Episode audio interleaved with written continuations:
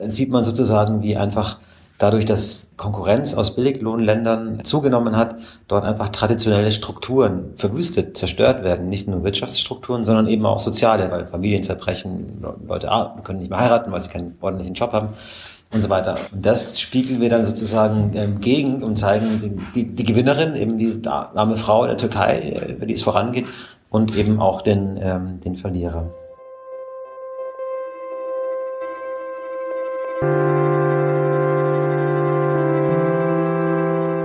Geschichte hinter der Geschichte.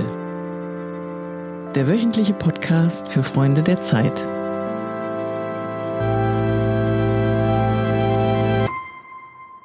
Liebe Freunde der Zeit, herzlich willkommen zu einer neuen Folge unseres Podcasts Die Geschichte hinter der Geschichte. An dieser Stelle blicken wir Woche für Woche hinter die Kulissen der Zeit, beleuchten, wie die Zeit entsteht und wir stellen Ihnen eine Geschichte aus der neuen Ausgabe der Zeit vor und sprechen mit dem Autor darüber, welche Recherche sich dahinter verbirgt.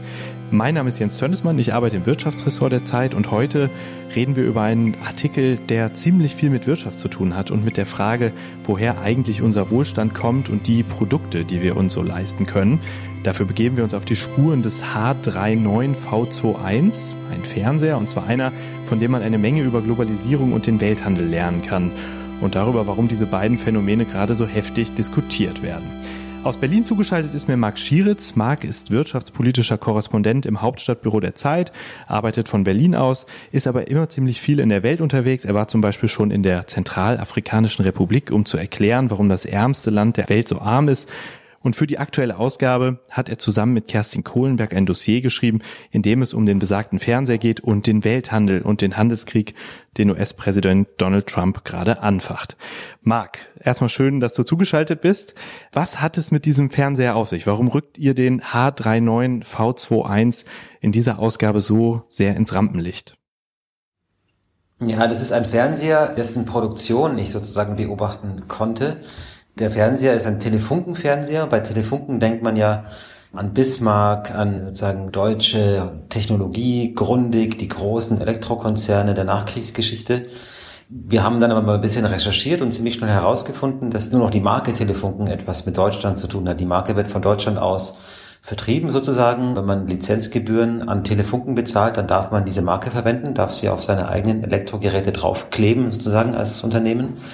So, und das hat ein sehr, sehr großes türkisches Unternehmen mit dem Namen Vestel gemacht. Die haben die Marke Telefunken lizenziert, also sich die Rechte gesichert und vertreiben unter dieser Marke Fernseher, die aber nicht in Deutschland hergestellt werden, wo Telefunken ursprünglich mal gesessen ist, seinen Sitz hatte, sondern die in der Nähe von Izmir, in, in der Provinz Manisa, hergestellt werden. Da bin ich hingefahren und habe mir quasi angeschaut, wie da die Produktion äh, funktioniert das ist ein wahnsinnig faszinierendes Werk. 16.000 Arbeitsplätze, eine der größten Fabriken, also ein ganzes Gelände, in dem alles Mögliche hergestellt wird. Waschmaschinen, Kühlschränke und eben auch Fernseher. Und da habe ich mir angeschaut, wie dieser Fernseher produziert wird. Also kommt er sozusagen ins Blatt hinein. Du hast dort Saniye getroffen, eine, eine junge Frau, eine junge Türkin, die in dieser Fabrik in Vestel City arbeitet. Jetzt fragt man sich, was hat Saniye mit dem Welthandel zu tun? Was hat sie am Ende mit Donald Trump vielleicht auch zu tun? Also der, der, der Auslöser für die Geschichte ist ja, dass wir, wie schon gesagt wurde, auf der, uns überlegt haben, was ist eigentlich das, diese Globalisierung, die ja wahnsinnig vorangetrieben wurde in den vergangenen Jahrzehnten und jetzt eben, eben zunehmend unser Druckgerät, unter anderem von Donald Trump. Und die Frau, die ich dort besucht habe, das ist eine der Monteurinnen, die diese Fernseher zusammenschraubt, die wohnt da. Und das äh, Faszinierende war, dass sozusagen die, die Tatsache, dass es dass in der Türkei ein Fernseher produziert wird, der in Deutschland, aber auch anderswo verkauft wird, das ihren Lebensunterhalt sichert. Also diese Frau verdient für deutsche Verhältnisse nicht gut, aber für türkische schon relativ gut. Sie wohnt im eigenen Haus, äh, sie will Kinder haben, also sie baut sich ihr Leben auf. Und das funktioniert eben, weil sie ein, ein Produkt herstellt, dann die Türkei exportieren kann. Und ähm, sozusagen zeigt sich an ihrem Beispiel die, äh, die guten Seiten der Globalisierung, ähm, wie durch die Integration in den Weltmarkt es armen äh, Ländern gelingt, ähm, einfach nach vorne zu kommen, reicher zu werden, ähm, die Armut zu besiegen. Das, die Türkei ist ja nur ein Beispiel. Man kann das in China ganz massiv zeigen, wo die Armut massiv zurückgegangen ist. Warum? Weil diese Länder sich in die Globalisierung integriert haben, ähm, Waren hergestellt haben, die sie im, im Rest der Welt verkaufen können. Ah ja, also das heißt, auch wenn die Geschichte des H39 V21 ja relativ besonders und äh, spektakulär wirkt, ist sie eigentlich keine, ähm, keine Seltenheit und Sanir keine Ausnahmeerscheinung. Nein, genau. Sie, sie steht sozusagen, sie steht sinnbildlich für die positiven Seiten der Globalisierung, die einfach in vielen Entwicklungs- und Schwellenländern enormen Wohlstand gebracht hat. Das ist die, das ist die Station, die wir uns da anschauen. Das klingt ja ziemlich spannend, aber ist euer Dossier jetzt zu einer Feierstunde des Welthandels geworden? Also ist das was, wo man am Ende rausgeht und sagt, ja, klasse, dass wir die Globalisierung haben, dass der Fernseher in der Türkei hergestellt wird und eben nicht mehr irgendwo in der deutschen Provinz? Ja, also das natürlich nicht. Wir zeigen dann auch die Schattenseiten dieser Entwicklung und dazu gehen wir in die USA. Da ist meine Kollegin Kerstin Kohlenberg, die sitzt dort, die ist Korrespondentin dort und sie ist in den Mittleren Westen gefahren und hat dort einen Arbeiter besucht, der bei General Motors, also bei der Autofirma, arbeitet und die aber dort eine Niederlassung schließt. So. Und äh, warum tut sie das? Weil einfach Auto heutzutage, Autos heutzutage günstiger anderswo hergestellt werden können. In Südkorea, in China, auch in Deutschland und deswegen die amerikanische Automobilindustrie in Schwierigkeiten ist. Sie kann einfach, die amerikanische Autos will eigentlich kaum jemand kaufen außerhalb äh, der USA. Und Kerstin zeigt eben am Beispiel dieses Arbeiters, der äh, also ein ganz schlimmes Schicksal auch hat, sozusagen die die Fabriken machen dicht in seiner Region. Seine, seine Kinder ist gestorben an Schmerzmittelüberdosis, was ja verbreitet ist dort in, in, in der Gegend der USA. Und da, da sieht man sozusagen, wie einfach dadurch, dass Konkurrenz aus Billiglohnländern zugenommen hat, dort einfach traditionelle Strukturen verwüstet, zerstört werden. Nicht nur Wirtschaftsstrukturen, sondern eben auch soziale, weil Familien zerbrechen, Leute können nicht mehr heiraten, weil sie keinen ordentlichen Job haben und so weiter. Und das spiegeln wir dann sozusagen ähm, gegen und zeigen die, die, die Gewinnerin, eben diese arme Frau in der Türkei, äh, über die es vorangeht, und eben auch den, ähm, den Verlierer. Das heißt, wir sehen auf der einen Seite Sanir, auf der anderen Seite den Arbeiter aus den USA, wo bleibt Deutschland in dieser Geschichte? Du hast schon erzählt, Telefunken ist das Unternehmen, das hier mal groß war. Das gibt's so nicht mehr. Genau, Telefunken gibt's nicht mehr. Deutschland kommt dann eben auch noch in die Geschichte rein. Denn was wir versuchen zu zeigen, ist, dass in Deutschland, also in der Stadt, die wir uns anschauen, das ist Ulm, wo ein großes Telefunkenwerk war, da wurden Röhren, Fernsehröhren hergestellt. Die braucht heute niemand mehr, weil die, weil Bildschirme mit Flüssigkristallen, kennt man ja, Flachbildschirme betrieben werden. So. Und im Prinzip ist in Ulm was ähnliches passiert wie in den USA, nämlich eine Industrie ist zugrunde gegangen und Arbeitsplätze sind vernichtet worden.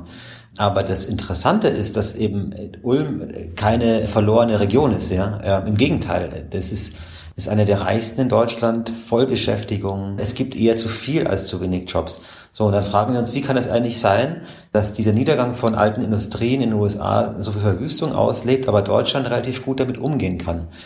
Dann schauen wir uns natürlich an, es gibt in Deutschland bessere Schulen als in Teilen der USA, bessere Universitäten.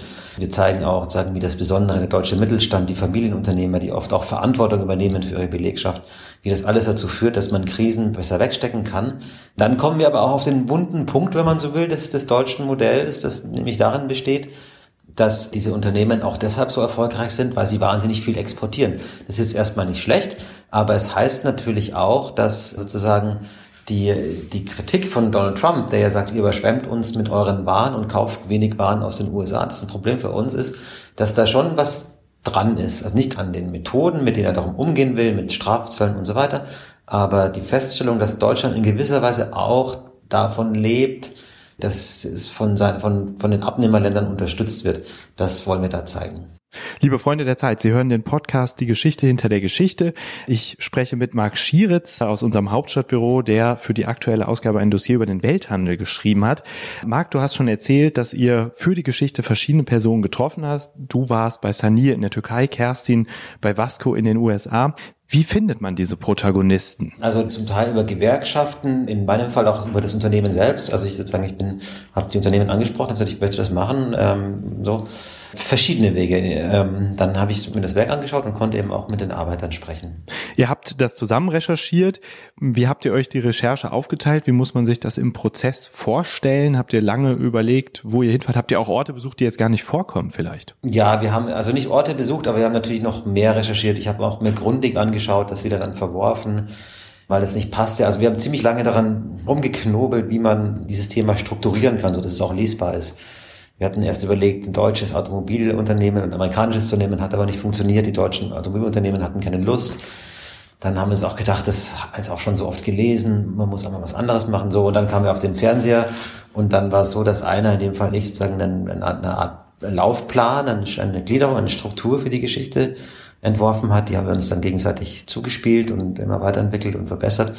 Und dann haben wir Teile zugeteilt und dann hat jeder seine Recherche, sozusagen seiner Recherche nachgegangen und dann ähm, haben wir alles irgendwann dann mal zusammengeworfen und so die letzten paar Tage eigentlich so fast Tag und Nacht durchgeschrieben. Wer fügt das am Ende zusammen? Gibt es noch jemanden Dritten, der nur damit beschäftigt ist, eure ja, eure Erkenntnisse zusammenzufügen zu einer großen Geschichte? Ja, genau, der dann und auch noch eigene mit einzubeiten. Das ist der Wolfgang Horatius aus dem Dossier, der betreut die Geschichte und hat dann sozusagen das alles nochmal auch zusammengefügt. Bedeutet das, wenn man zusammen an so einer Geschichte recherchiert, dass man auch Kompromisse machen muss, dass man vielleicht auch auf Dinge, die man selber eigentlich gut findet und liebgewonnen hat, verzichten muss? Ja, also man muss, wenn man sowas zusammen macht, auf jeden Fall auf Dinge verzichten. Man muss sich überlegen, wie passt das alles zusammen? Jeder hat dann ja auch seine eigenen Sachen, die ihm wichtig sind, aber entscheidend ist es ja am Ende, dass es aus einem Guss erscheint für den Leser. Und da ist dann auch derjenige, das in Hamburg dann bearbeitet, also der Wolfgang in dem Fall ganz wichtig, weil der hat vorher noch, sagen wir, den ganzen Entstehungsprozess gar nicht mitbekommen oder nur zum Teil mitbekommen und der liest das dann und sagt sich, Moment mal, hier hakt's noch, da hakt's noch, müssen wir anders machen und so weiter. Das ist schon schmerzhaft, aber ein Text gewinnt dadurch einfach auch, wird dadurch lesbarer, wird auch schlüssiger. In dieser Recherche kommen auch einige Ökonomen zu Wort und natürlich lernen wir äh, Ricardo kennen, der Begründer der Theorie des internationalen Handels war. Gibt es eigentlich Ökonomen in dem Kontext, die das auch differenzierter sehen heute? Also du hast ja selber gesagt, man kann durchaus auch Argumente oder Sichtweisen von Trump ein Stück weit verstehen, vielleicht nicht seine Methoden, aber seine Argumente. Gibt es Ökonomen, die da auch so ambivalent inzwischen denken oder zumindest ein bisschen differenzierter auf das Thema Handel blicken? Ja, es gibt immer mehr. Also wir sprechen mit Danny Roderick, Wirtschaftsprofessor an der Harvard-Universität, der sozusagen sagt, ja, das, das stimmt schon, Globalisierung ist natürlich gut als für die Welt insgesamt, für ein Land insgesamt, aber es gibt eben auch Verlierer und deswegen muss man sich überlegen, was man mit denen macht und muss sich vielleicht sogar überlegen, ob an der einen oder anderen Stelle ein weniger Globalisierung oder eine Entschleunigung der Globalisierung vielleicht nicht auch eine sinnvolle Sache ist. Und äh, die lassen wir auch zu Wort kommen. Ich habe es am Anfang gesagt, du warst schon ziemlich viel in der Welt unterwegs, hast dich lange mit der Globalisierung auseinandergesetzt.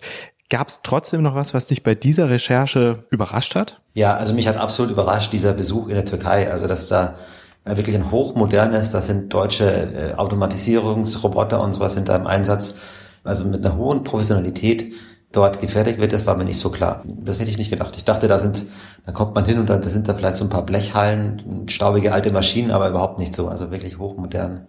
Das ist schon eindrucksvoll. Blickst du jetzt anders auf die ja, Geräte, die du dir selber kaufst oder die Produkte, die in deinem vielleicht auch Kühlschrank stehen? Ja, also ich habe auf jeden Fall einiges an Fachexpertise über Kühlschränke, Waschmaschinen und Fernseher erworben. Ich habe einfach, meine Küche ist hauptsächlich von Ikea, aber jetzt habe ich, wir waren da dann auch noch Unternehmen bei deutschen Kühlschrankherstellern, Liebherr. Und da, diese Kühlschränke, die sind ja, äh, die, die, die sind ja kurz davor, dass sie, dass, dass sie auch noch das Mittagessen kochen können. Also das ist schon wirklich Wahnsinn, was es da gibt. Und ich, ja, also ich, wenn ich jetzt mir ein neues Küchengerät kaufen müsste, da würde ich, glaube ich, jetzt ein bisschen genauer recherchieren, bevor ich das mache. Marc, ich danke dir sehr herzlich für deine Zeit und Ihnen, liebe Leser, wünsche ich eine gute Zeit mit der aktuellen Ausgabe der Zeit, in der Sie nochmal nachlesen können, was Marc Schieritz und Kerstin Kohlenberg über den Welthandel herausgefunden haben. Ich sage Dankeschön fürs Zuhören. Schalten Sie gerne kommende Woche wieder ein in unserem Podcast Die Geschichte hinter der Geschichte. Danke.